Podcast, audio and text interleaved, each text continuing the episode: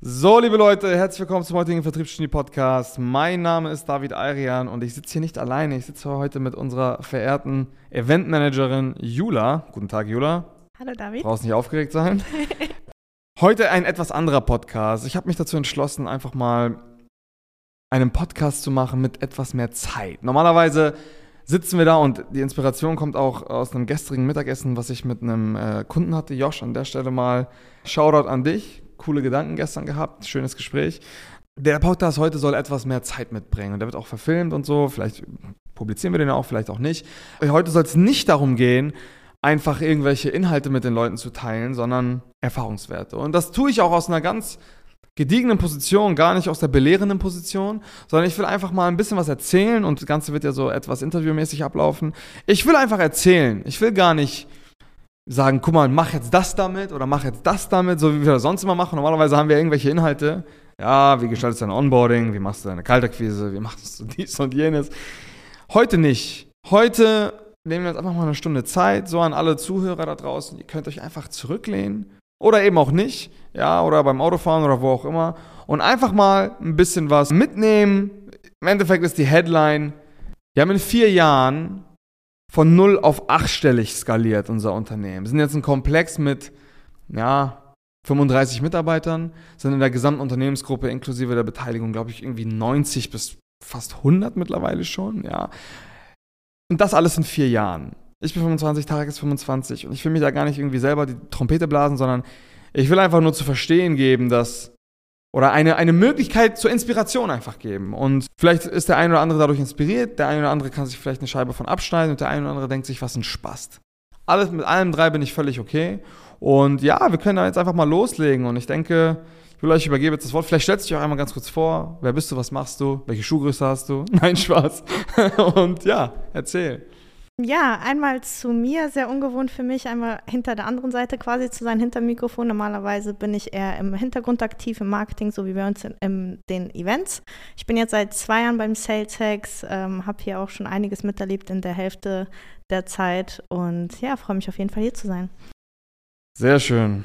Sehr schön. Genau. Und David, jetzt wo ich die Chance habe, einmal eine Stunde dich komplett auszufragen, ich würde da einen roten Faden quasi mitbringen und erstmal anfangen bei deiner Schulzeit.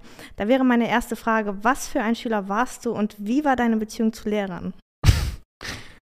Ey, eigentlich lustig, wenn ich so darüber nachdenken muss. Also ich meine so, es ist ja eigentlich immer wie folgt. Meistens ist es ja so, dass Dinge in der Vergangenheit, umso mehr sie in die Vergangenheit rücken, immer positiver werden. Ich glaube, es ist ein Urinstinkt bei uns Menschen, umso weiter eine Sache in der Vergangenheit liegt, umso einfacher fällt es uns, glaube ich, positiv darüber zu denken. Also glaube ich jetzt.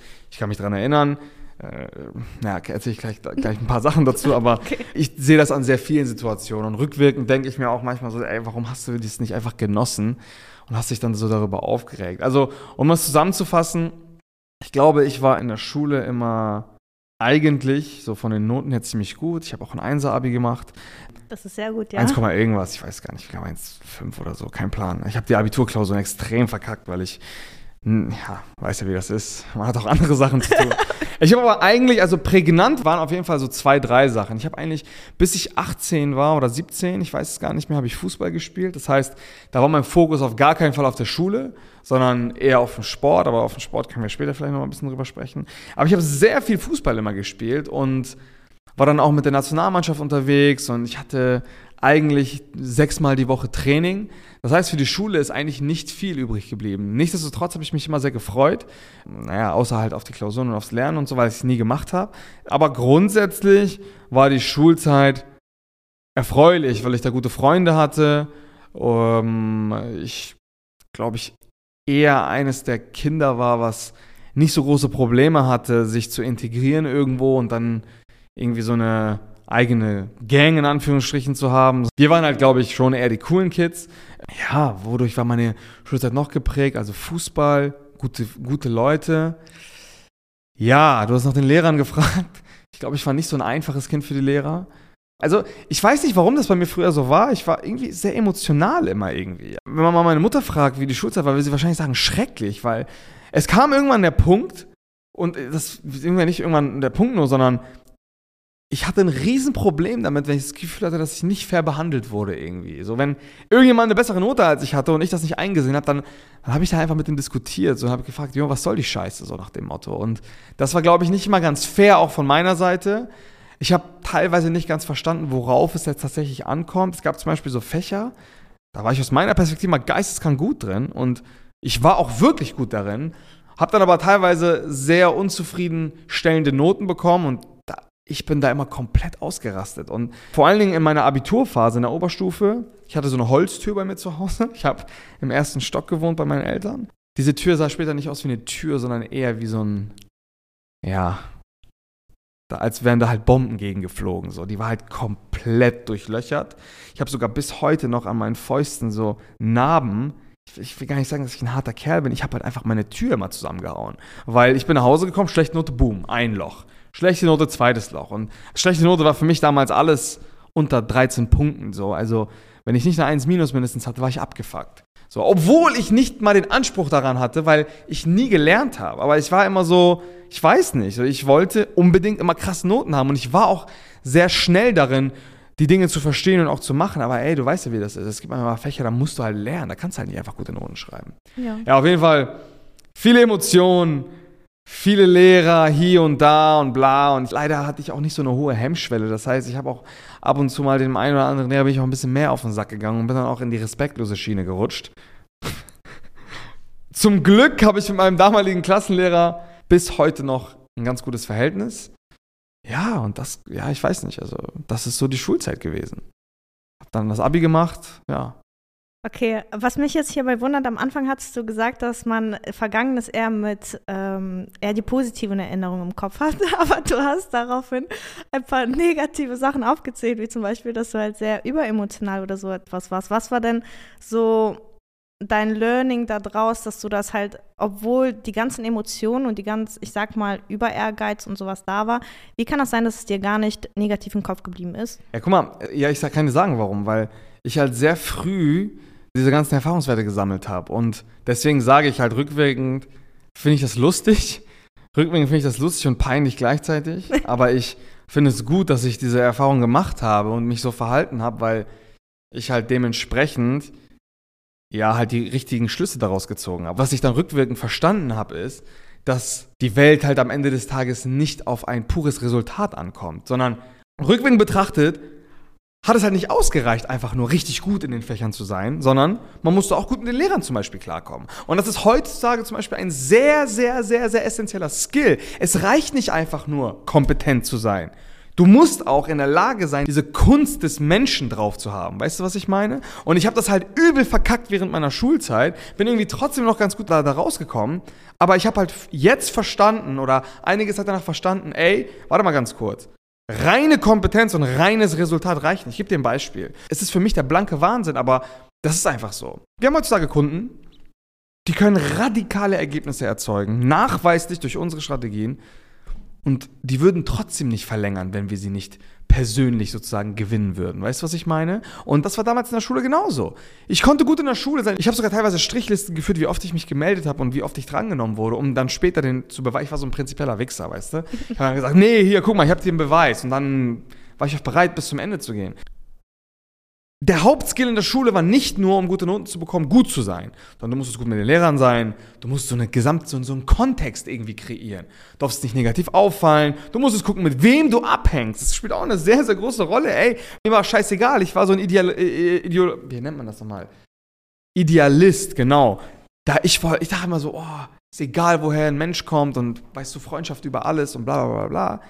Ja, was dann aber passiert ist halt, wenn du halt neben zwei schlechten Schülern sitzt, selber aber extrem gut bist, wirst du automatisch schlechter gewertet.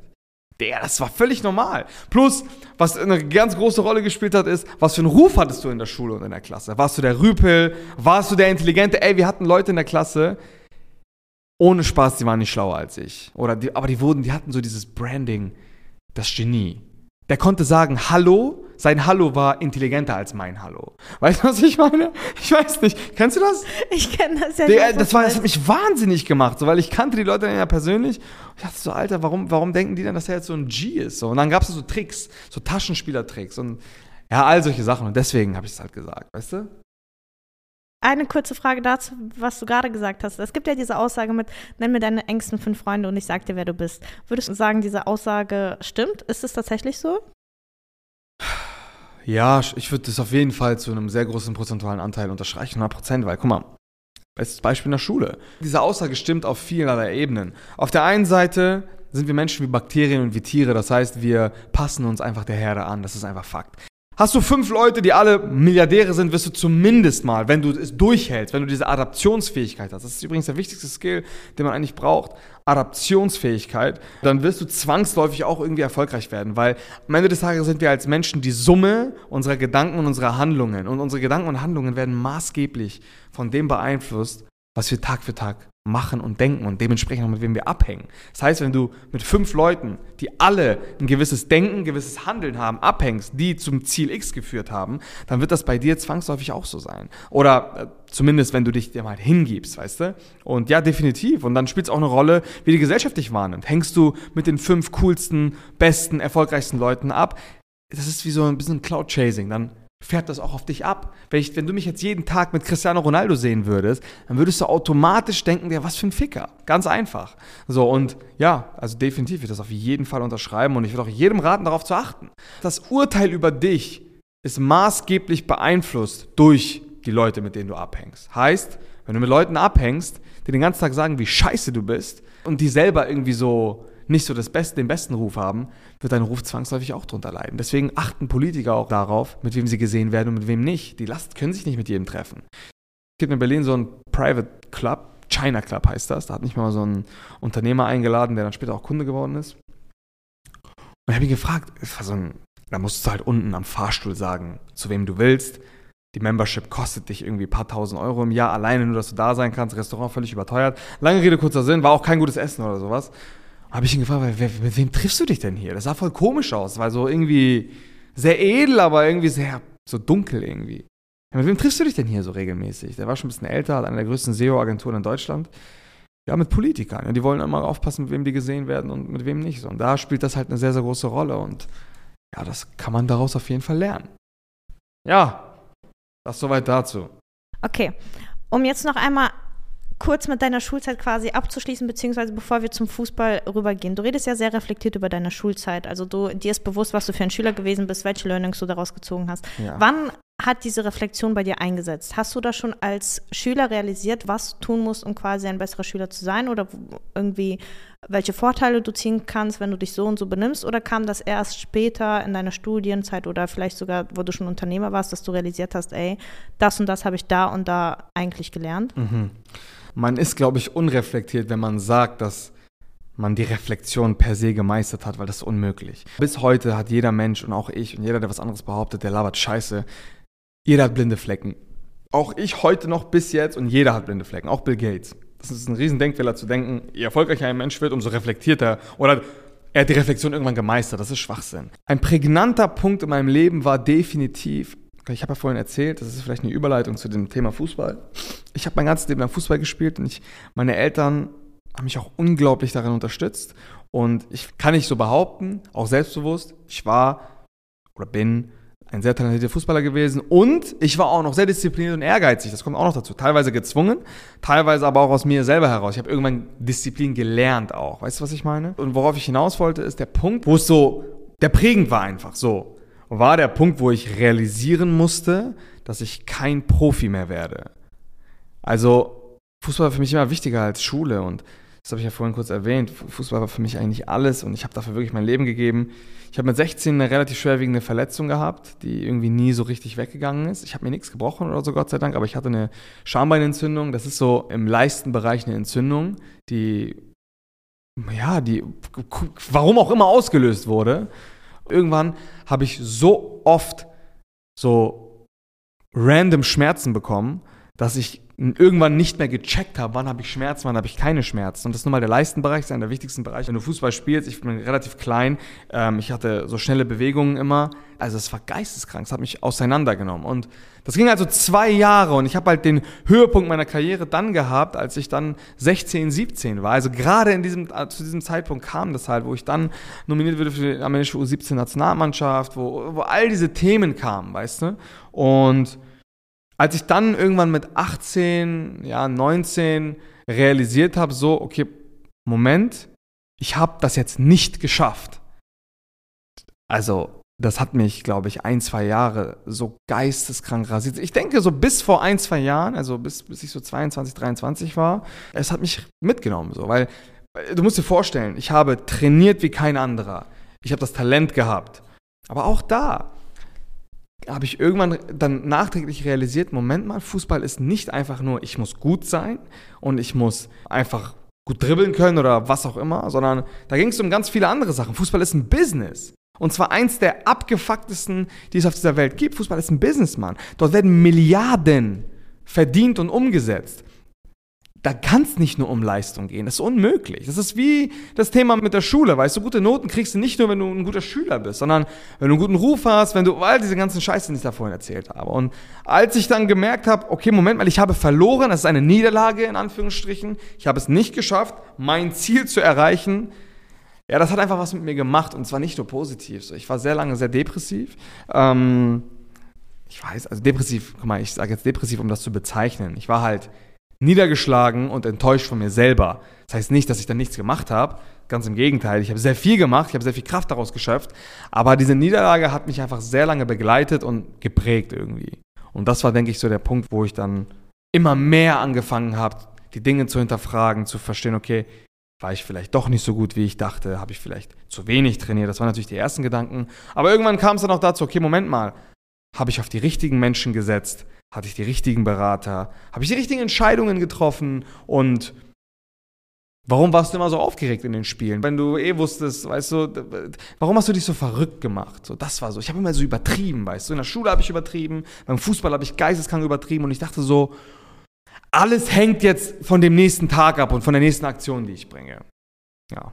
Also um das einmal zusammenzufassen, du hast also jahrelang Fußball gespielt, sehr, sehr viel trainiert, wie du auch gesagt hast, fünf Stunden am Tag hat dich dein Trainer gezwungen, äh, beziehungsweise oder du wolltest das selber äh, zu trainieren. Warst in einer Nationalmannschaft und dann durch eine Verletzung und mehr oder weniger Schicksal, sage ich mal, war das alles von einem Tag auf den anderen vorbei? Ja, ich würde gerne sagen, dass es nur die Verletzung war, aber es war, glaube ich, nicht nur die Verletzung. Jetzt mal so rückwirkend betrachtet. Ich glaube, das war auch mein Umgang damit, weißt du. Ich, ich kann mich daran erinnern, da war ich irgendwie drei Monate verletzt und das ist nicht weggegangen.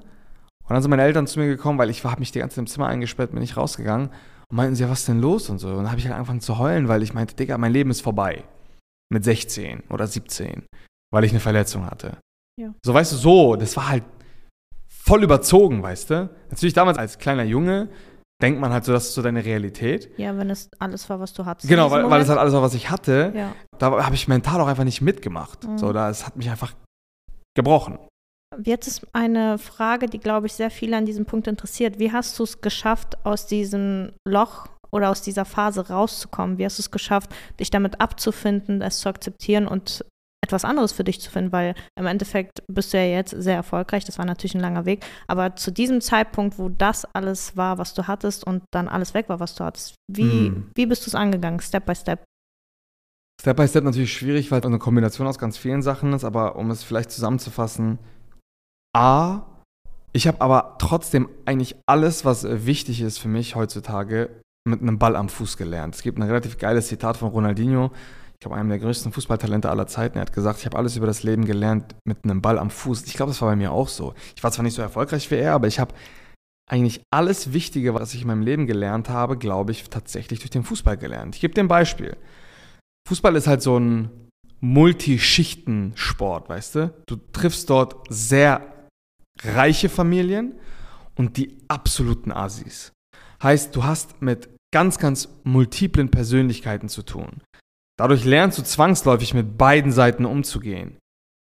Stichwort Adaptionsfähigkeit. Das ist ein Skill, der mir heutzutage Millionen bringt. Das ist einfach so. Dadurch, dass ich in der Lage bin, mit egal was für eine Art Mensch mir entgegentritt, ich kann damit irgendwie umgehen. Das wurde durch mein Studium auch nochmal geistkrank gefördert, aber Fußball war maßgeblich dafür. Zweite Sache ist, diese ganzen Themen Ehrgeiz, Disziplin, Wettbewerbsverhalten, Konkurrenzverhalten, äh, Leistungsdruck, das sind ja alles Dinge, die heutzutage gang und gäbe sind für uns. Die habe ich mitgebracht, weil ich die schon sehr früh sehr hart gelernt habe. Ich kann mich noch an einen Tag erinnern, da wollte ich irgendwie mit dem Fußball aufhören, da war ich glaube ich so 14, 15. Mein Vater hat mir einen, einen über den Kopf gehauen und meinte, Alter, was bist du denn für eine Muschi? So, weißt du? Also, das heißt, dieses Thema Disziplin wurde mir wortwörtlich eingeprügelt und ich bin da sehr dankbar für, weil, guck mal, ich sehe es bei ganz vielen Menschen heutzutage, die, die, die haben dann halt irgendwann keine Lust mehr auf irgendwas, weil es halt schwierig und anstrengend wird, so wie jede Sache im Leben, und sagen dann so, das ist nichts für mich. Das ist aber, glaube ich, ein sehr, sehr großer Denkfehler, weil ich dachte damals auch, dass Fußball nichts für mich ist. Zwischendurch. Zwischendurch dachte ich dann wieder, das ist alles, was ich in meinem Leben habe. Das heißt, ich habe irgendwann gelernt, mich nicht auf meine Emotionen zu verlassen, sondern meine Emotionen gezielt beiseite zu packen und mal nüchtern auf Sachen zu schauen. Das heißt, irgendwann habe ich mich gefragt, ey, es gab Momente, da dachte ich, Fußball ist mein Leben. Dann kam aber die nächste Ausdauereinheit und ich dachte mir so, gar kein Bock. Gar kein Bock, ich möchte kein Fußball spielen, so. Weißt du? Und ich sage mir bis heute noch, wenn ich so Tage habe, wo ich dann wirklich auf nichts Bock habe und denke so, Alter, wofür das Ganze? Da kommt genau dieser Satz in meinen Kopf, wo ich mir dann sage, Junge, nicht mal auf Fußball hattest du jeden Tag Bock. Was ist dann als Beispiel Unternehmensberatung oder Consulting oder was auch immer, dass du jetzt denkst, dass das dann vielleicht nicht so korrekt ist. Also diese Gedanken habe ich heute ganz selten, aber ich meine, in den ersten zwei Jahren hatte man das häufig. Und da habe ich mir immer wieder gesagt, Junge, Sogar auf Fußball hattest du zwischendurch keinen Bock. So, und ja, das sind also die Kerneigenschaften. Also die Fähigkeiten und Skills, die man halt so mitbringt, wie Disziplin und Co. Dann dieses Thema multikulturelles Verständnis von Menschen.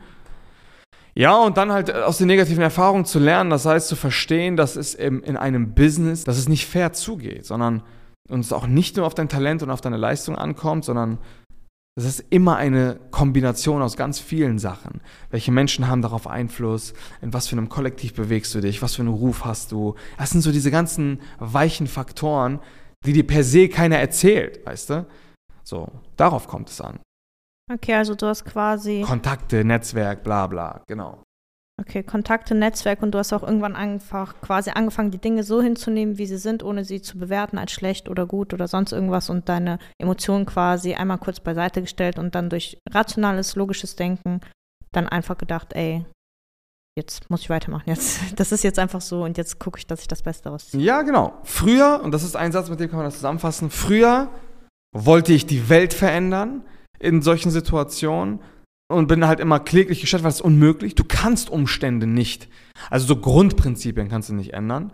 Und heutzutage versuche ich die Dinge so zu nehmen, wie sie sind und den bestmöglichen Reward daraus zu ziehen.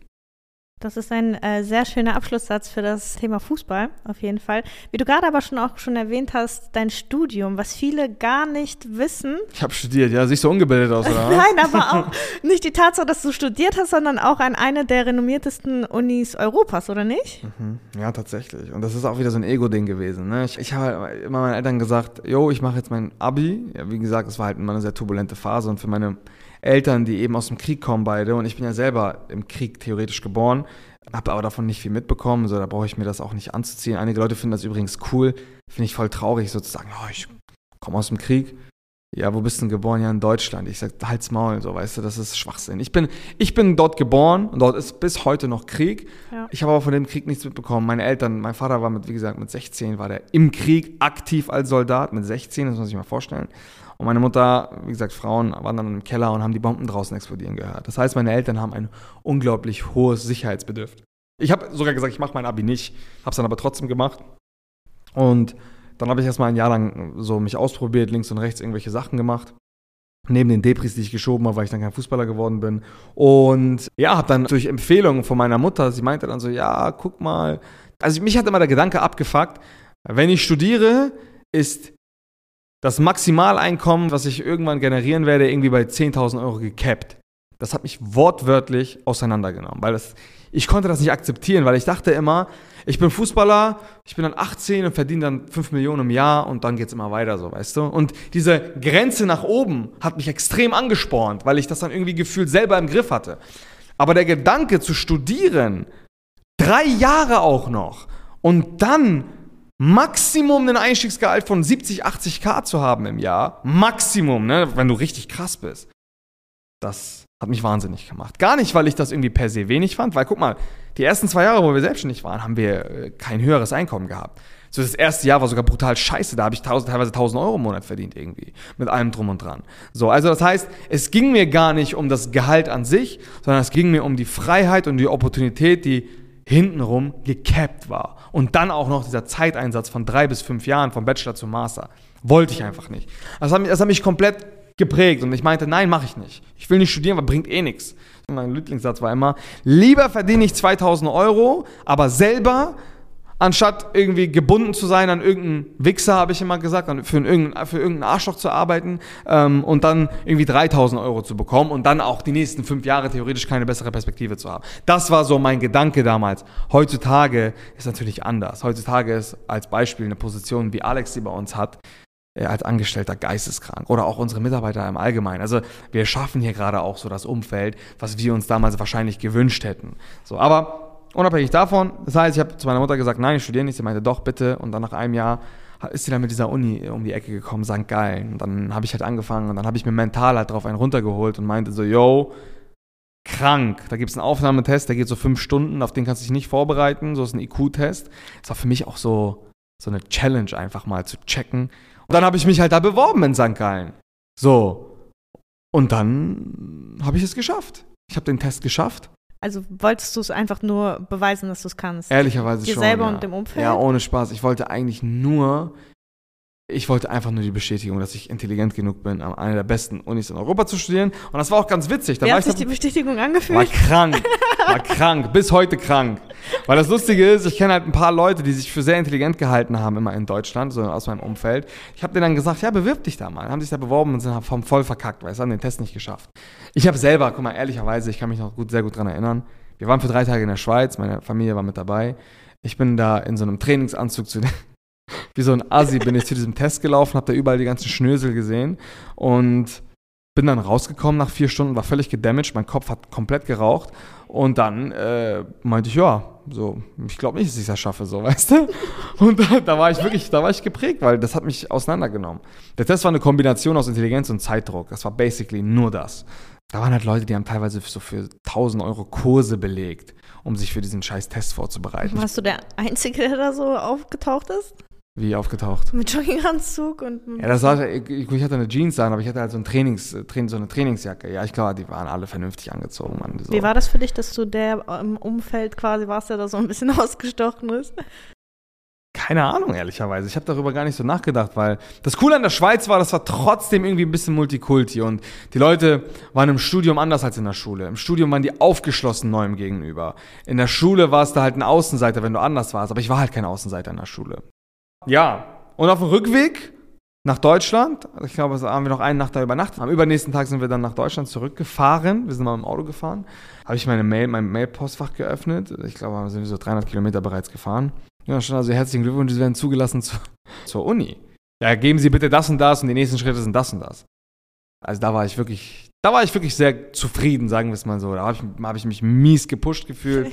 Ja, so krank, du bist jetzt einer, gehörst zu den schlauen Leuten, so in der Elite so. Habe es meiner Mutter erzählt, jetzt sich extrem gefreut. Zwei Stunden später habe ich so realisiert, Moment mal, ich muss ja ausziehen und ich muss da jetzt hinziehen, das ist jetzt, jetzt ernst. Da habe ich gesagt, nee, ich habe doch keinen Bock drauf. Weil irgendwie war Komfortzone verlassen, war ehrenlos. Hatte ich gar keinen Bock drauf. Ja, habe ich einen Tag später zu meiner Mutter gesagt, ich will da doch nicht hin. Ich bewerbe mich jetzt doch noch in Hamburg. Ja. So als Ausweg. Habe mich dann tatsächlich in Hamburg beworben, habe da auch einen Platz bekommen. Also logischerweise, da wird jeder genommen. Äh, ähm, und dann, und dann äh, war ich halt legit kurz davor, dann zu sagen, nee, doch nicht. Also die ganze Zeit so ein Hinher, Hinher. Ja, es war wirklich eine ekelhafte Zeit. Mann. Aber im Endeffekt, wie lange hast du dann dort studiert? boah, ich glaube so zwei Jahre, ein, zwei Jahre, so irgendwas dazwischen. Ich habe das halt so fließend beendet, weißt du? Es war so, so ein schleichender Tod vom Studium. Was heißt fließend? Ja, weil ich auch da, ja, konnte ich es einfach von der Zeit her nicht ertragen. Auch wenn der Reward geil gewesen wäre, weil in St. Gallen sind sehr, sehr viele gute Abkömmlinge, in Anführungsstrichen. Heißt, die Leute, die dort zu Ende studieren, haben immer kranke Jobs, machen sich teilweise selbstständig, gründen sehr, sehr geile Startups. Ganz viele bekannte Persönlichkeiten kommen von dort. Also so habe ich es auch wahrgenommen. Also ist, das Studium war richtig geil, sage ich dir ehrlich. Ja, bevor wir nämlich zum Abschluss des Studiums kommen, wäre meine Frage, Wie waren denn diese zwei Jahre? Wie war dein Tagesablauf? Warst du ein typischer Student, der dann abends feiern gegangen ist? Oder wie war das dann in der Schweiz zu studieren? Wie waren deine Mitstudenten? Was waren deine Hauptlearnings daraus? Erzähl mal ein bisschen. Wild geworden. Also Schweiz ist nochmal eine andere Stufe im Vergleich zu Deutschland. Also wirklich, da warst du. Also auf der Uni waren insgesamt 8000 Leute. Das ist eine kleine Uni gewesen. Sie war sehr elitär. Da waren sehr, sehr viele sehr intelligente, gut aussehende Menschen. Das muss man einfach sagen. Da waren sehr prominente Kinder unterwegs. Das heißt, ich habe, da war einfach random die Erbin von Müller. Dann war da, also von der, von der Müller AG ist es, glaube ich, ich weiß es gar nicht. Da war der Enkel von der AXA-Versicherung der Erbe. Da waren, da war der, also der, der Sohn vom Spielerberater von Oliver Kahn und von Toni Kroos. Also da waren halt so Leute, weißt du, jetzt würde ich es nicht mehr krass finden, aber damals wurde ich halt mit so Leuten konfrontiert und ich halt so junger, ja, Mensch mit Migrationshintergrund, ich wollte Kanaka eigentlich sagen, junger Kanaka mit Migrations, also mit Migrationshintergrund, denkt, dass er in St. Gallen jetzt die Welle schlagen kann. Äh, bin da halt hin, ich komme halt aus Rheinbeek, so ein Dorf in, in Schleswig-Holstein, gar nicht mal offiziell aus Hamburg, ich sage immer Hamburg, damit ich damit die Leute was damit anfangen können. Und ich dachte halt, so, ich bin jetzt cool, so, weißt du, und dann sind da halt diese Leute und das war für mich, war das damals beeindruckend, weil das waren unglaublich reiche Menschen. Was mich am meisten auseinandergenommen hat, war wirklich zu sehen, dass das Studenten waren, die mit einem Bentley zur Uni gefahren sind. Das war denen einfach egal. Jeder von denen hatte dort eine Rolex oder eine Patek oder was auch immer. Die haben alle dafür nicht gearbeitet, das ist denen scheißegal gewesen. Die kamen aber alle aus reichen Familien und so viel Geld zu haben, war dort normal. Das war gar nichts Besonderes. Lamborghini, scheißegal. So vor meiner Haustür war ein Lamborghini-Store, zwei Kilometer davon war Porsche und weißt du, das war so, das Verhältnis zu Geld hat sich einfach komplett geändert in meinem Kopf. Da waren halt nicht mehr 10.000 Euro viel, sondern 10.000 Euro war so normal. Weißt du? Ja, jetzt kamst du quasi an, wie du gerade gesagt hast, als Kanake hier aus ja. Rheinweg und kommst dann in so eine Uni, wo so viele Menschen sind und dann hast du auf einmal dieses Verhältnis zu Geld, was du dann quasi direkt vor Augen geführt bekommst. Ich hab's Hat, verloren, ja. Genau, ja. Hast du dich dann davon eher auf den Boden geholt gefühlt oder war das eher ein Push für dich, dass du gesagt hast, ja, Mann. Sowohl auch. als auch, würde ich sagen. Also ich dachte mir auf der einen Seite halt, war, bin ich halt so runtergekommen, ich dachte so, okay, Moment mal, du dachtest immer, du kannst viel und du wirst krass sein und so weiter. Und dann waren da halt so Leute, die sowohl intelligenztechnisch als auch so von den Grundressourcen, die sie mitgebracht haben, halt teilweise wesentlich besser als man selber. Plus, sie hatten extrem viel Kohle von Haus aus. Die hatten so alles, waren so Bots, weißt du, wie aus der, wie aus dem Labor. Solche Menschen waren das teilweise. Und ja, also auf der einen Seite hat mich das runtergeholt, das hat mich sehr ehrfürchtig gemacht. Auf der anderen Seite, aber sag ich dir ehrlich, habe ich wirklich Blut geleckt. Ich dachte mir so, Digga, wenn diese Spastis in der Lage sind, oder wenn deren Eltern in der Lage sind, so ein Vermögen und so ein Reichtum aufzubauen. So, das habe ich wirklich gedacht. Dann werde ich es auch hinkriegen dann werde ich es auch schaffen. So, es soll gar nicht disrespektierlich gemeint sein, aber ich dachte mir so, ey, wenn die, dann ich auch. Weißt du, es hat mich übertrieben gepusht. Ich dachte halt wirklich, weißt du, es hat sich so gefühlt, dass ich so die Grenze zur Welt geöffnet. So, jetzt kann ich Gas geben. Auf jeden Fall war das ein krasser Push. Und ja, Okay. Definitiv. Also im Endeffekt hast du ja dennoch gemerkt, das ist nichts für dich und du möchtest das nicht weitermachen und hast dann nach zwei Jahren abgebrochen, wie du gerade gesagt hast. Ja. Wie haben deine Eltern darauf reagiert? Vor allem auch deine Mutter, die ja so sehr darauf quasi gepusht hat und unbedingt wollte, dass du das machen wolltest. Ja, du musst dir das mal so vorstellen, ne? Das, hat, das Studium hat auch Geld gekostet. Und das Studium hat auch, äh, weil du auch vorhin gefragt hast, ich war halt, ich bin so ein Menschentyp. Ich war in der ersten Woche fünfmal feiern, fünfmal besoffen obwohl ich vorher nie viel getrunken habe, aber ich. Es war so, das erste Mal alleine leben ist halt für so einen Menschen wie mich tödlich gewesen, weil. Ey, ich bin einfach ausgerastet, muss man einfach sagen. Ich bin ausgerastet in sämtlicher Hinsicht. So, ich kann mich noch daran erinnern, wie meine Wohnung aussah. Ich habe in meiner Wohnung ganz wilde Sachen gemacht. So, ich will da gar nicht detailliert darauf eingehen, weil wenn irgendjemand diesen Podcast hört, dann wird er den gegen mich verwenden. ähm, ich habe ganz wilde Sachen gemacht in Bezug auf jeden Bereich, den man sich so vorstellen kann. Darf ich also, denkt nach der krassesten Geschichte. Geschichte fragen oder nee, nee, bleibt das, das kann, lieber? Das kann ich wirklich nicht erzählen, okay. aber das war wirklich gottlos, Mann, ohne Spaß. Also, vielleicht irgendwann mal, aber jetzt auf jeden Fall nicht. Ist mir noch zu okay. peinlich. Da müssen noch so 20 Jahre vergehen. Okay. Ähm, also ich war wirklich wild geworden, hab dann teilweise jeden Tag um 4 Uhr morgens, 5 Uhr morgens direkt zur Uni und solche Sachen halt, weißt du? Das war wirklich ein absolutes Studentenleben. Gleichzeitig aber hatte ich mit sehr, sehr vielen interessanten Menschen zu tun, was cool war, was sehr, sehr spannend für mich war, wo ich sehr viele Erfahrungswerte gesammelt habe. Ich war das erste Mal alleine an einem Ort, wo ich mich alleine an irgendwas gewöhnen musste. Das war auch krass, weil ich habe dort wahrscheinlich den Skill, der mir heute mit am meisten hilft, das Thema Adaption und der Umgang mit vielen verschiedenen Menschen und dann aber auch mit Menschen, die dir irgendwo nützlich sein können, gelernt. Ich kannte sehr schnell sehr viele Menschen auf der Uni und hatte, glaube ich, auch einen ziemlich guten Ruf dann irgendwann. Die Leute, weißt du, ich konnte mit jedem irgendwie. Und die Leute fanden mich irgendwie interessant, weil ich konnte die, meine, meine Geschichte ganz cool verkaufen, weil ich war da halt so der, weißt du, irgendwie ein bisschen anders als die. So. Die waren halt alle, die kannten das Leben nicht, was ich hatte. Und ich kannte das Leben nicht, was die hatten. Es war ein cooler Match am Ende des Tages. So. Und ähm, was war die Frage nochmal? Wie, wie das dann war für meine Eltern, dass ich abgebrochen habe. Ja, ja. schlecht.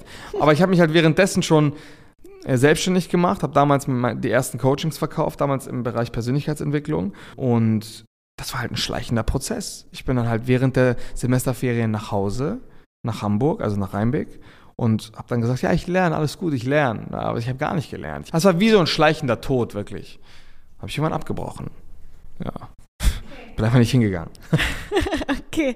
Und jetzt etwas Wichtiges, was du gerade aber nebenbei erwähnt hast. Du hast gesagt, du warst schon neben deinem Studium nebenbei selbstständig. Ja. Als was genau?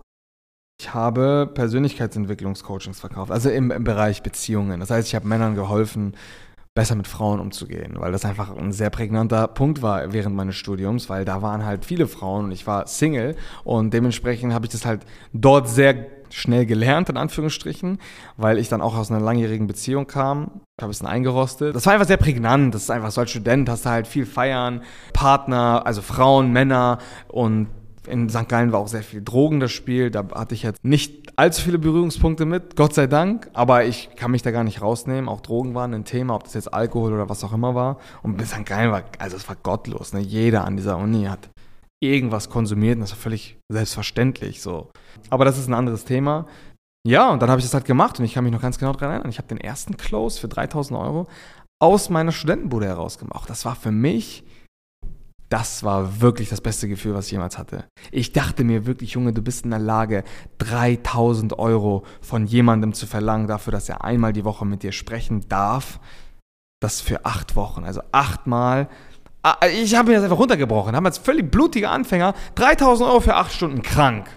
Wie, wie kamst du zu der Entscheidung, dass du gesagt hast, ey, ich verdiene jetzt mein Geld nebenbei einfach so aus meinem Studentenzimmer, indem ich das anbiete? Boah, ey, ganz ehrlich, ne? Ja. Ich, ich sag dir ehrlich, da, damals war wirklich, Tarek hatte ja einen Geschäftspartner damals. Das ja. war ja ein gemeinsamer Freund. Ah, da kanntest du Tarek auch schon. Ja, ja, da kannte ich Tarek schon. Da okay. habe ich ihn so nebenbei kennengelernt. Okay. Und Tarek hat mit, meinem, mit seinem damaligen Geschäftspartner, mit einem Kollegen von mir aus der Schule, die haben halt irgendwie so 10, 20k Umsatz gemacht damals schon. Die waren, der, der hat ja die Erfahrung aus dem Vertrieb aus Australien mitgebracht. Dann hat er sich mit einem, wie gesagt, einem gemeinsamen Freund von uns, oder von mir besser gesagt, ähm, selbstständig gemacht. Hat dann damals auch schon, ich glaube, Vertriebsberatung für Network Marketer gemacht. Und da haben die halt 10, 20k Auftragsvolumen im Monat gehabt. Und ich, ich war halt Student. Und ich wollte aber auch immer Geld verdienen. So. Und ich, ich kannte Tarek nur so vom, also einfach so, weißt du, so aus der Distanz. Ich kannte aber meinen, seinen Geschäftspartner kannte ich verdammt gut. Und ich habe gesagt, Junge, das war dieser klassische Gedanke, den man so hat. Also Alter. wieder nach Ego. So ja, das war geistkrankes Ego-Ding. Ich dachte so, Junge, wenn du das machst, dann musst du es auch können. Und daher kam halt so die, die Verbindung, weißt du? Und dann, ja, und dann äh, kam der Gedanke halt dazu. Plus, mich hat das auch extrem gepusht, dass ich gesehen habe, dass halt, weißt du, der damalige Kollege und, und Tarek das halt hinbekommen haben. Es war wieder so dieses Thema, okay, wenn die das verdienen, dann kann ich es auch verdienen. So, und dann, ja, dadurch kam das halt zustande. So wie man so ein bisschen bemerkt beim Zuhören, spornt dich also der Erfolg anderer extrem stark an. Auf jeden und, Fall. Und äh, weckt dein Ego so ein bisschen, dass du da auf jeden Fall mithalten willst. Was war denn dein, dein beziehungsweise wie lange warst du in dieser Dienstleistung selbstständig? Was war dein Höchstumsatz zu dieser Zeit? Gar nicht. Ich glaube, ich habe das nicht viel zu lange gemacht, weil ich mich dann relativ schnell mit Tarek äh, verpartnert habe. Ähm, ich habe das damals auch noch mit einem Geschäftspartner gemacht. Wir haben das, glaube ich, so acht, neun Monate lang durchgezogen. Bester Monat waren irgendwie so 70, 80k Auftragseingang. Das war für mich damals absolut ciao. Aber da hatte ich auch ein Studium schon abgebrochen. Äh, ich hatte aber auch einen krassen Anspruch, muss man sagen. Ne? Ich habe gesagt, ich habe sehr viel Geld verbrannt. Ich habe sogar BAföG damals bezogen, Mann. Ich habe aber nichts gemacht. Meine Eltern haben Geld reingepumpt. Ich habe wirklich einen mehrfach fünfstelligen Schaden angerichtet dafür, dass ich, dass ich mein Studium abgebrochen habe. Das war geisteskrank. Voll das scheiß Investment für meine Eltern eigentlich. Und dann bin ich halt zurück. Ich dachte mir halt so, okay, Moment, David. Du hast jetzt irgendwie zwei, drei Closes gemacht. hast jetzt irgendwie 15.000 Auftragseingang im ersten Monat oder 12.000, keine Ahnung, wie viel das waren. Ich habe damals Preise auch gewürfelt, dass ich da wusste halt auch nicht, was kann ich verlangen, was kann ich nicht verlangen. Ja, das, was so geht, so, das war so der Gedanke. Bin ich nicht stolz drauf, aber das war einfach am Anfang so. Ähm, wie soll ich meinen Eltern jetzt vor die Augen treten, wenn das jetzt nicht funktioniert? Was soll ich denn erzählen? Ich kann ja nicht mal mit Stolz sagen, was ich mache. Ich habe immer gesagt, ich, ja, ich mache so Unternehmensberatung, obwohl das eigentlich keine Unternehmensberatung war. Ich konnte das halt nicht sagen. Das Ding ist, man darf es nicht falsch verstehen ich war sehr gut in dem Bereich, in dem ich die Leute geschult habe. Deswegen haben sie auch so häufig verlängert. Da kommt sehr viel essentielles Wissen und Kompetenz her, was heutzutage für uns eine sehr, sehr geile Grundlage bietet. Das heißt, ich war in der Lage, Menschen zu binden wie kein anderer. Und äh, für, für einen sehr emotionalen Bereich. Ich habe sehr, sehr viel davon über das Leben gelernt und auch über Business gelernt. Und habe auch also fundamentale Erfolge darin erzielt. So, Mach mal ohne Website, ohne PDF-Dateien, ohne Außenpräsenz, ohne vernünftige Bilder. Ich kann mich noch an mein Bild erinnern, was ich damals, Alter Junge, das war so asozial, was ich für, für ein Profilbild hatte. Das, das war so ein Profilbild in Lederjacke, stand ich da so, weißt du? Das ist klassisch Kanacke. Und ich habe 70k gemacht, indem ich Leuten geholfen habe, fucking besser mit Frauen umzugehen. Das muss man sich mal geben. Wie hast du denn damals Neukunden bekommen? Durch Akquise? Ja, oder? ich habe die Leute auf Instagram und Facebook angeschrieben. Ach was. Das war krank. So, ich habe in der Scheiße gegraben. Von 20, 30, 40 Sales Calls. Weißt du, wir haben so eine Schlagzahl gehabt. Da waren Leute, die haben am Telefon geheult, weil das halt so ein emotionales Thema war. Ich muss das alles aushalten. Deswegen hatte ich übrigens irgendwann auch keinen Bock mehr darauf, weil mir das zu viel wurde. Aber das war eine verdammt wilde Zeit. Und ich dachte mir immer wieder, wie soll ich meinen Eltern vor die Augen treten? Ich habe das beste Studium, was man eigentlich theoretisch seinem Kind ermöglichen kann, habe ich einfach weggeschmissen und jetzt soll das nicht klappen. Halsmaul. Jetzt habe ich keinen Bock. Halsmaul. Das war so. gar keine Option für dich, dass es nicht Nein, man, das war unmöglich. Ich, ohne Spaß hätte ich mich von der Brücke geschmissen, wenn das so passiert wäre. Also, äh, Gott bewahre, aber also ich hatte da wirklich keine Wahl. Das wäre mir sehr unangenehm gewesen. Also wirklich, ich hatte mich auch so, ich habe mich auch schlecht gefühlt. Ich hatte mich noch schlechter gefühlt, wenn ich dann auch meine Arschbacken nicht zusammengeknickt hätte und zumindest die Disziplin an den Tag gebracht hätte, oder nicht an den Tag gebracht hatte, weißt du, zu arbeiten. Jetzt, wo wir in dieses Thema Unternehmer, dieses unternehmerische Thema einfach so ein bisschen mehr reinkommen. Ich habe mhm. mir ein paar mhm. Fragen dazu aufgeschrieben und jetzt ist meine Frage, was war deine schlimmste Fehlinvestition, beziehungsweise würdest du sagen, dass das deine schlimmste Fehlinvestition war, was das Unternehmerische angeht? Inwiefern schlechte Fehlinvestition? Du weißt, dass deine Eltern so viel Geld in dein Studium und alles, also beziehungsweise heißt Fehlinvestition, eher Fehlentscheidung. Würdest du sagen, das war eine? Mein Studium abzubrechen? Ja, und dich dann selbstständig zu machen und alles auf eine Karte zu legen? Nein, ich denke nicht, dass das die falsche Entscheidung war. Ich hätte es wahrscheinlich, vielleicht rückwirkend hätte ich es vielleicht ein bisschen anders gebaut. Ich hätte mein, A, meine Schule schneller fertig gemacht. Also, wie auch immer das gegangen wäre, aber es wäre sicherlich irgendwie gegangen. Ich hätte nach der Schule vielleicht entweder mich direkt selbstständig machen müssen und nicht erst mal ein Jahr warten oder beziehungsweise dann insgesamt zwei bis drei Jahre mit Studium mit allem drum und dran warten. Hätte mich entweder direkt selbstständig gemacht oder, das ist auch eine Option, das wäre sicherlich nicht verkehrt gewesen, ich hätte direkt nach der Schule schnell drei Jahre studiert und dann mich selbstständig gemacht.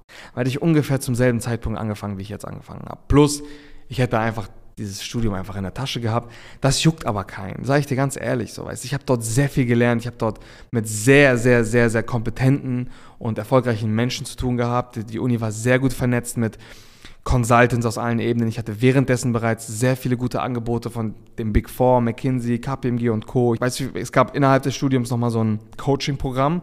Da haben so 50 ausgewählte, das war mit Bewerbungen und Vorstellungsgesprächen und Co. 50 Studenten aus meinem Jahrgang haben die Möglichkeit bekommen, einen Coach das war dann nicht so ein Billig-Coach wie die ganzen Coaches und Berater auf unserem aktuellen Markt, sondern das waren richtige Coaches, aber halt aus dem Job heraus, das heißt teilweise sehr erfolgreiche Selbstständige, hochrangig Angestellte oder was auch immer, haben dann 50 Studenten die Möglichkeit gegeben, mit denen zu konversieren und die, du hast ja einfach so ein bisschen an die Hand bekommen und die haben dir dann geholfen, so, weißt du, und dir mit Rat und Tat zur Seite gestanden, haben ihre Erfahrungswerte geteilt und so weiter. Ich hatte einen davon. Ich konnte mich immer gut reinreden in diese, in diese Programme, war in Bewerbungsgesprächen immer ziemlich überzeugend, glaube ich. Ähm, also ich habe sehr viele Erfahrungswerte mitgenommen, das will ich damit nur sagen. Und theoretische Inhalte interessieren im Studium auch keinem. Die Leute von McKinsey haben immer gesagt, ey, das Einzige, was wir wissen wollen oder sehen wollen von den Leuten, ist einfach, dass sie in der Lage sind, sich drei bis fünf Jahre lang zusammenzureißen, sehr diszipliniert zu lernen und gute Noten zu bekommen. Aber nicht, weil uns die Inhalte wichtig sind, sondern weil wir lediglich die Fähigkeiten abfragen wollen. Bist du diszipliniert und ehrgeizig genug, drei Jahre lang dir den Arsch aufzureißen? Leistungsdruck zu ertragen und so weiter und so fort. Dann halt nicht die drei Jahre zu Ende gemacht, sondern ich habe das halt nach zwei Jahren gesagt, ich führe meine Disziplin, meinen Ehrgeiz, den Leistungsdruck und den ganzen Scheiß, den die halt so von einem abfragen, führe ich halt auf, auf meinem eigenen Weg durch. So dementsprechend war das gar keine Fehlentscheidung. Jeder hat so seinen eigenen Lebensweg und jeder muss für sich selber entscheiden, wo er halt hin möchte. Rückwirkend bin ich froh, alles so gemacht haben, wie ich es gemacht habe. Vielleicht hätte ich gerne einfach früher mit allem irgendwie angefangen, aber. Würdest du sagen, es gibt überhaupt eine große Fehlentscheidung in deinem Leben? Keine Ahnung. Also ich habe sicherlich viele schlechte Entscheidungen getroffen, aber also das Resultat aller schlechten Entscheidungen plus den äh, dazugehörigen Konsequenzen plus dann dementsprechend den Erfahrungen, die ich daraus gesammelt habe, haben mich zu dem Menschen gemacht, der ich heute bin. Und ich würde behaupten, ich bin sehr froh, dass ich heute bin, wer ich bin. Also wir haben am Anfang schon erwähnt, aus allem Negativen ziehst du etwas Positives. Ja, es klar. Gibt auch für dich in diesem Sinne keine Fehlentscheidungen. Das ist halt so eine Mentalitätssache. Es gibt Leute, die werden dann mit, mit negativen Dingen konfrontiert und sagen so, ja, das soll nicht so sein. Äh, bei mir ist es ein bisschen anders. Ich denke mir, wenn etwas Negatives kommt, yo, jetzt erst recht. Ist einfach. Also es ist halt, glaube ich, eine Einstellungssache. Du handelst ja sehr egobetrieben, sage ich mal. Was ist denn die größte Ego-Falle, in die du getreten bist? Jemals in deinem Leben. Ich sehe schon, du lachst ein bisschen. Ich weiß es ehrlich gesagt nicht. Also ja, klar, Ego spielt natürlich eine große Rolle, aber nicht, wenn es negativ wird. Das heißt, wenn mein Ego mich zur Leistung bringt, ist es gut. Wenn mein Ego mich dahin bringt, dass ich Dinge mache, die halt andere nicht machen, mehr leiste, mehr Gas gebe, äh, mich in die Verantwortung nehme, dann ist das grundsätzlich eine gute Sache. Ja, keine Ahnung, Mann. Also wo hat mein Ego mich mal in, in, Wahrscheinlich hat mein Ego mich an der einen oder anderen Stelle, aber gar nicht im Beruf, sondern vielmehr generell mit Menschen, wahrscheinlich an der einen oder anderen Stelle mit, mit Leuten anecken lassen und Brücken verbrennen lassen, die ich halt, wo ich jetzt einfach rückwirkend denke, warum hast du so übertrieben, weißt du? Also, also in Menschenbeziehungen. Ja, in zwischenmenschlichen Beziehungen wahrscheinlich ich weiß nicht, ob es eine Art des Egos ist, aber wenn ich so gedacht habe über jemanden, ich habe sehr, Leute immer sehr, also beurteilt und dann anhand meines Urteils quasi sie, sie in irgendein Raster reingesteckt. Ich dachte halt immer so, ja, wenn jemand nicht in mein Muster passt, dann darf ich mit ihm nicht befreundet sein oder darf ich mit ihm keinen Kontakt haben. Das sehe ich heute ein bisschen anders. Ich denke, jeder hat so seine Macken und die Challenge ist es eigentlich eher zu akzeptieren, dass es diese Macken gibt und dass jeder diese Macken hat und dann auf anhand des Profils zu entscheiden, wie intensiv deine Beziehung zu diesem Menschen ist. Mal, damals hatte ich so einen Tick, ich musste immer so testen, weil ich war sehr spendabel, sagen wir es mal so, auch wenn ich nicht viel hatte. Ich habe halt Freunden gerne was ausgegeben, auch wenn ich nicht viel hatte. Und ich habe dann immer so geprüft, ob sie dann bereit sind, das Gleiche für mich zu machen. Und ab dem Punkt, wo sie das nicht waren, und das war nun mal manchmal so, Leute haben einen anderen Bezug zu ihrem Taschengeld gehabt als ich. Ich habe das einfach rausgebrettert. Die Leute waren halt so, oh nein, fuck, ich brauche und so. Und wenn jemand von meinen engen Freunden dann nicht bereit war, denselben Scheiß für mich zu machen, wie ich bereit war für ihn zu machen, dann war er kein Freund mehr für mich. Dann habe ich radikal auf ihn geschissen. So, und das war dann halt für mich das ist so ein ganz oder gar nichts Ding. Heutzutage ist es anders. Heutzutage versuche ich die Leute so zu nehmen, wie sie sind, zu verstehen, wie sie denken, sie potenziell in eine positive Richtung als Berater umzuprogrammieren. Aber wenn es nicht geht, dann akzeptiere ich das einfach und ziehe meine Schlüsse daraus. Heißt, ich entscheide dann basierend darauf, wie intensiv mein Verhältnis zu denen wird. Glaubst du an zweite Chancen bei Menschen? Mmh, ehrlicherweise nicht. Also kommt darauf an, wie du das meinst, aber ich denke nicht, dass Menschen sich ändern in ihren Kerneigenschaften. Was ich aber glaube, ist, dass Menschen basierend auf den Erfahrungswerten, die sie sammeln, ihr Verhalten anpassen können. Das sind zwei verschiedene Sachen. Ich glaube aber nicht, dass die Menschen sich dann ändern. Ich glaube, dass sie nur ihr Verhalten ändern, aber ihr Kern relativ ähnlich bleibt. Also das ist so meine Meinung. Okay, ich, ich würde dir einfach mal noch eine Frage stellen, jetzt wo wir über dieses Thema reden, andere Menschen, Beziehungen und Ego und mhm. was weiß ich nicht alles. Du triffst ja täglich sehr viele Entscheidungen und viele deiner Entscheidungen sind halt auch sehr, hm, wie soll ich sagen, da steht halt viel zur Debatte, sage ich mal, egal ob es deine Tochter, das Business oder sonst irgendwas mhm. angeht. Holst du dir oft Ratschläge von anderen Menschen ein? Eigentlich immer. Aber das ist halt so der Unterschied. Ich Guck mal, ich versuche nie so arrogant zu sein, dass ich denke, dass meine Entscheidung die richtige ist. Weißt du, was ich meine? Selbst wenn ich mir zu 110% sicher bin, ich habe einen Entscheidungsprozess, der durch Instanzen validiert wird. Guck mal, das ist, das ist ein gutes Beispiel. Zwischen Tarek und mir herrscht Augenhöhe.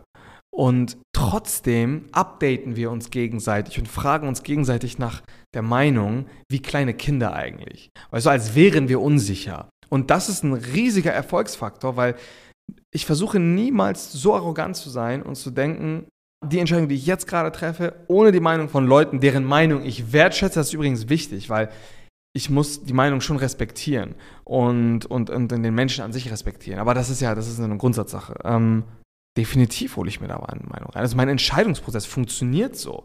Ich entscheide mich für eine Sache, nachdem ich darüber nachgedacht habe und validiere dann, bevor ich dann konkret exekutiere. Weißt du, natürlich funktioniert das nicht in, nicht in Bezug auf alles. So weiß ich jetzt nicht, ob ich mir jetzt morgen ein Handy bestelle oder nicht, aber bei so kollektiv beeinflussenden Themen mache ich das definitiv. Muss man auch machen. Die größten Führungskräfte der Welt, ob das jetzt Politiker sind, Präsidenten, was auch immer, haben einen Stab aus Beratern, die sie sogar fragen, welches Toilettenpapier sie morgen benutzen. Das ist auch wichtig, dass man das macht. Okay, also die Umgehensweise mit Tarek und dir, das würde ich tatsächlich im zweiten Teil ansprechen, weil ich glaube, ja. das ist auch sehr interessant für Außenstehende, wie ihr so eine Beziehung zueinander pflegt. Aber um nochmal zu den Ratschlägen zurückzukommen und das auch ein bisschen interessant zu machen. Was war der schlechteste Ratschlag, den du je von einer, ich sag mal in Klammern, höher angesehenen Person erhalten hast? Hast du, hast du im Endeffekt darauf gehört oder hat dann. Ja, tatsächlich. Wir haben damals mal 2021 haben wir mal so einen Berater gebucht. Schön, dass dir direkt was einfällt. Ja, weil das war richtig der Vogelmann. Aber ja. äh, wir haben mal einen Berater gebucht, der uns dann geraten hat, mittelständische Zielgruppen anzugehen mit unserer Dienstleistung. Dann haben wir unsere Dienstleistung spartenartig umformiert Heißt, wir haben aus Done With You teils eine Done For You Dienstleistung gebaut. Und das hat uns fast komplett ruiniert, weil das Geschäftsmodell externe Vertriebsabteilung mit Setting, mit Akquise, mit allem drum und dran. Ich weiß nicht, ob dieses Geschäftsmodell überhaupt funktionieren kann. Und wir haben das aber damals gemacht, weil der uns das geraten hat. Der kam aus der Corporate-Welt. Wir haben es einfach bis zum Limit getrieben, aber kurz bevor uns das komplett den Hals gekostet hat, haben wir es abgebrochen. Also das war ein sehr schlechter Ratschlag. Aber auch daraus unglaublich viele positive Erfahrungswerte gezogen. Was ne? habt ihr Positives daraus gezogen? Naja, daraus sind ganz viele Strategien entstanden, wie Key Account Management äh, funktioniert heutzutage. Kundenbindung. Wir haben damals unser Geschäftsmodell dann noch besser verstanden. Wir wussten dann, was sollten wir auf keinen Fall machen. Weißt du, das sind alles so positive Rückschlüsse, die wir daraus gezogen haben. Im Endeffekt, welche Ratschläge würdest du denn angehenden Unternehmern geben, basierend eben auf deinen Fehlern und Erfahrungen? Boah, gute Frage. Das machen wir in dem zweiten Teil. Ja, ich würde einfach an der Stelle einfach mal sagen, liebe Leute, jetzt habt ihr mal so einen kleinen Sneak Peek. Klein, gut, ja, ich glaube, das ist der längste Podcast, den wir je aufgenommen haben. Ja, schaut, was ihr selber daraus macht. All over. In diesem Sinne, Jula, vielen Dank. Danke dir. Ähm, ja, einfach mal einen Einblick in mein Leben, in unser Leben. Und ja, ich hoffe, du kannst vielleicht ein bisschen was mitnehmen. Wenn nicht, auch schön. Dann habe ich vielleicht deine Zeit einfach vergeudet. Aber das, das ist auch cool. Ja, an der Stelle, ja, vielen Dank fürs Zuhören und bis zum nächsten Mal. Ciao, ciao. Ciao, ciao.